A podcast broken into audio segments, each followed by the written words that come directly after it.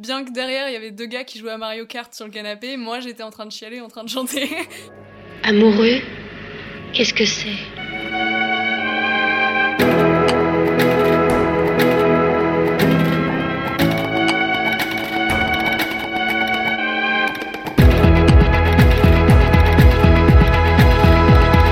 Je ne veux pas gâcher ma vie un thème mal.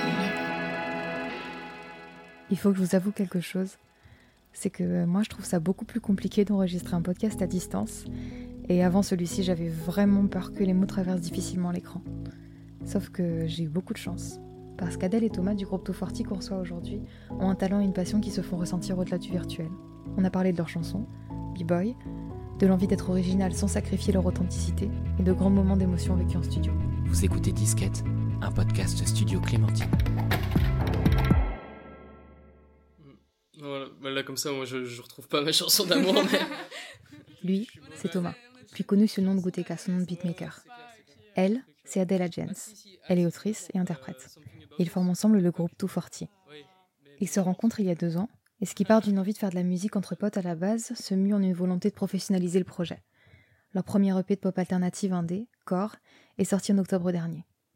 Parce qu'on ne change pas les bonnes habitudes, je leur demande, comme au début de chaque entretien, si finalement ils en ont pas un peu marre des chansons d'amour. Bah, dans un certain sens, euh, ouais, il y en a un peu marre parce qu'il y a plein de thèmes qui sont euh, inexplorés et qu'on pourrait euh, explorer dans tous les sens. Maintenant, euh, le, le, thème, c'est un contenant, c'est pas le contenu, quoi. Ouais, et puis je, je dirais que ce, ce que j'apprécie moi le plus dans un morceau, c'est l'émotion qui est mise. Comme au théâtre où on a euh, vraiment tout ce qui est dramatique, en fait, ça va soit aborder l'amour ou la mort. Et finalement, c'est deux, deux thèmes qui sont très profonds. Mais je trouve que, euh, enfin moi en tout cas, j'aime beaucoup chanter quand j'y mets de l'émotion et quand j'y mets mon vécu. Et finalement, c'est les deux thèmes qu'on retrouve qui nous transcendent le plus. Je voulais vous demander pourquoi, à votre avis, euh, on a souvent un peu honte des chansons d'amour? Pourquoi est-ce que c'est associé à quelque chose d'un petit peu ridicule d'en écouter? Bah, on se met un peu à nu quand on écoute une chanson d'amour. On est un peu euh, il y a une différence entre écouter une petite chanson tout seul dans sa chambre puis la mettre en soirée avec des potes, quoi. Est-ce qu'on est qu'on assume euh, ce côté-là? Après, euh, moi je pense qu'il y a aussi un côté euh, assez moqueur. je pense qu'on est aussi une, des premières générations à vraiment remettre en question la musique, et comment ça fonctionne. Et évidemment, je pense que le thème de l'amour, c'est un truc qui est vachement remis en question, mais comme on remet tout en question, on remet en, en question l'autotune, on remet en question les accords, bah, on remet en question aussi le thème de l'amour. Donc je pense qu'il y a un peu ça de dire genre, c'est facile, enfin tu, tu, utilises un thème qui est trop utilisé, euh, arrête de l'utiliser quoi. Today, I call you boy. What he destroyed is my entire joy. So today, I your best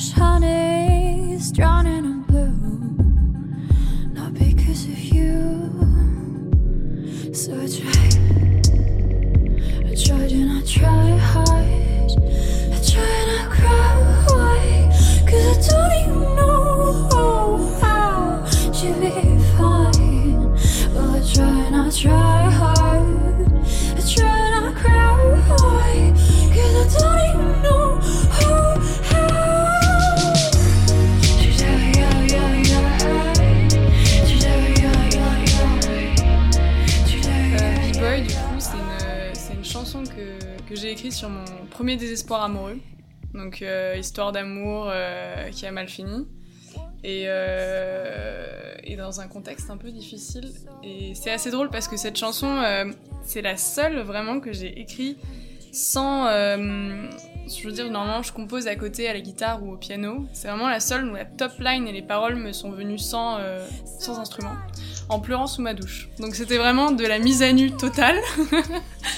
et, euh, et, du coup, c'est le premier son qu'on a, qu'on a bossé ensemble avec Thomas, en fait, quand on s'est rencontrés. Euh, c'est vraiment ce qui a donné, on va dire, naissance à, à l'EP et à notre, euh, notre univers artistique. C'était la douleur qui, qui, qu'on ressent justement dans, dans, cette top line, dans ce morceau, quoi. Un mélange de voilà, d'une voix assez chaude, mais finalement criante, et un grand. Voilà, des émotions qui explosent sur une prod finalement un peu froide. Ouais, un peu dark. Enfin, c'est un peu dark. C'est ce qui a donné vraiment la couleur à l'EP pour le coup. Le côté ouais. très dark, très sombre et tout, très genre brutal et, et un peu triste de l'amour. Ouais, ouais, ouais, donc c'était le point de départ, du coup, de Tout Forty, cette chanson. En amont, enfin, j'avais déjà écrit la top line et, du coup les paroles avant de rencontrer Thomas on s'est rencontrés et, c'est le premier son qu'on a bossé ensemble. Euh, Thomas m'a tout de suite demandé ouais, bah, en gros, euh, de base, euh, on a, enfin, vu que c'était le tout premier son qu'on a commencé à travailler ensemble, on s'est dit voilà, par où on commence, c'est quoi nos références communes, quels sont les artistes qu'on écoute un peu tous les deux. Mm. Adèle avait ses paroles et du coup, rapidement, j'ai trouvé les accords qui correspondent. Et après, on a essayé de se donner une idée globale de qu'est-ce qu'on a envie de retransmettre comme émotion, dans quelle direction on a un peu envie de partir. Quoi.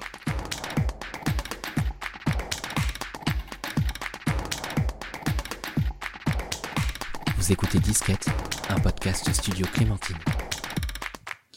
Je me demandais par rapport à la composition de B-Boy, parce que du coup Thomas, tu composes sur ordinateur principalement.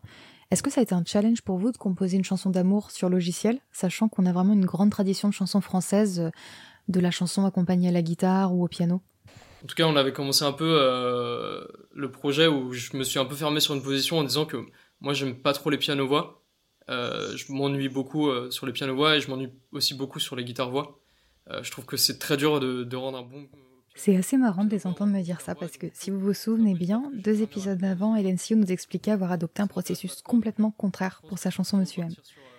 En réalité, plus je discute avec nos invités et plus je me rends compte à quel point composer une chanson d'amour, c'est quelque chose d'extrêmement personnel. À ce moment-là, c'était vraiment à fond dans la production, donc on s'est même pas posé la question. Enfin, c'était un des premiers morceaux qu'on a composé, même moi je pense que c'est un des tout premier morceau que j'ai vraiment fini euh, entièrement.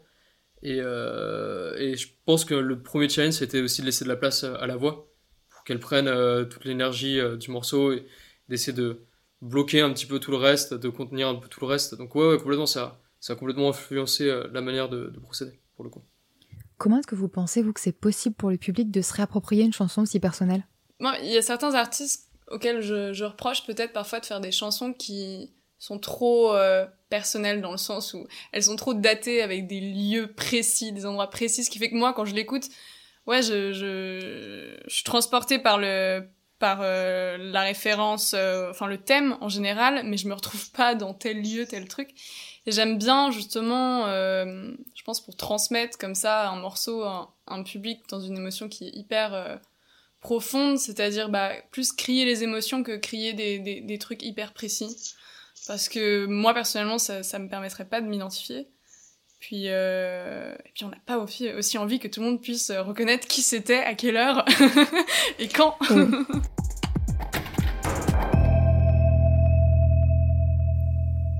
Je me demandais combien de temps il y avait eu en fait entre le moment où vous aviez écrit et composé la chanson et entre le moment où elle est sortie. Il y a eu du temps. Il y a eu du temps, le temps de comprendre un peu comment ça fonctionne et de faire des bonnes rencontres. Et d'apprendre, ouais, En fait, euh, voilà, les voix, on les avait fait euh, vraiment au tout début du projet. Toutes les voix étaient enregistrées. Euh, et vraiment, on avait un truc brut, quoi. Enfin, parce que là, euh, Thomas, qui est très bon coach euh, vocal, bien que derrière, il y avait deux gars qui jouaient à Mario Kart sur le canapé, moi, j'étais en train de chialer, en train de chanter. mais euh, c'est ouais, un peu cliché, mais c'était vraiment ce qui passé. Mais derrière, en fait, au studio, il a proposé qu'on qu'on réenregistre les voix en version clean. Et, euh, ça marchait plus, et ça marchait plus. Enfin, moi, je pouvais, enfin, je pouvais pas. Il y a un moment, euh, voilà, c'est, Et puis, on avait aussi vachement écouté l'autre version. Je pense que c'est un truc important. Euh... En fait, on a essayé de, euh, au plus de, de, conserver euh, cette énergie brute. Pour le coup, c'était hyper important de se dire, genre, enfin, on a avancé sur le projet, on a fait pas mal d'allers-retours, etc. Mais je pense que finalement ce qui a été retenu c'est les trucs le plus bruts et euh, de revenir à l'émotion et, de retomber dedans quoi. C'est dur de cadrer une émotion euh, dans, dans, un moment. Moi je trouve que en, tant que chanteuse c'est super dur euh, comme exercice le, le, micro en studio quoi. Mm. Parce que parfois ce qu'on a enregistré sur notre iPhone c'est beaucoup plus sincère que, que le moment où on arrive, on a des gens autour de nous, on a un autre environnement puis au final, bah, ce qu'on garde, c'est presque ce qui a été enregistré sur l'iPhone, quoi, en fait. Ouais. Genre, euh, ce truc qu'on a enregistré euh, trop, trop, trop schlag. Non, non, ouais. Euh, Du coup, on a pris la version vraiment brute pour B-Boy. Comparé aux autres, où pour certains, on a refait les voix en studio, là, c'était brut.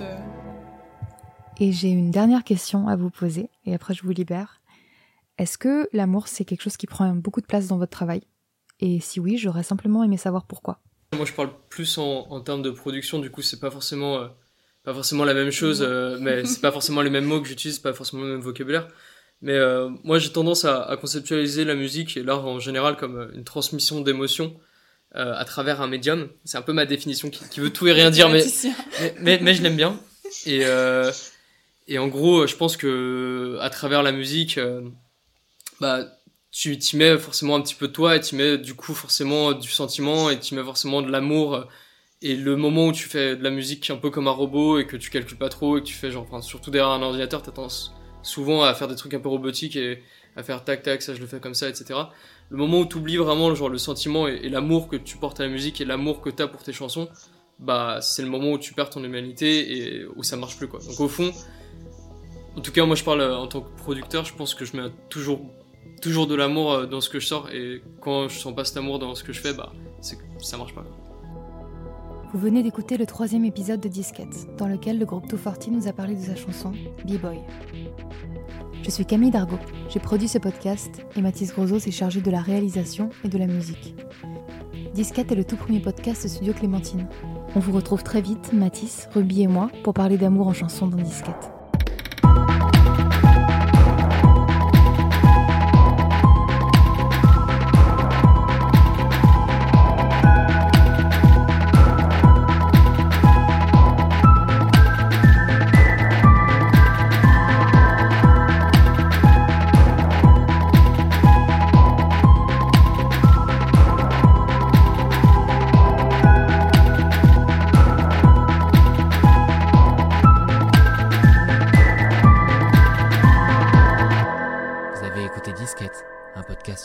Clémentine.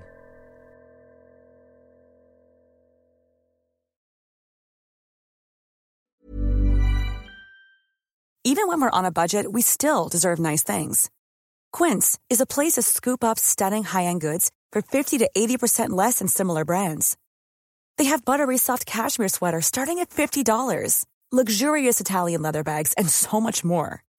Plus, Quince only works with factories that use safe, ethical, and responsible manufacturing. Get the high-end goods you'll love without the high price tag with Quince. Go to quince.com/style for free shipping and 365-day returns.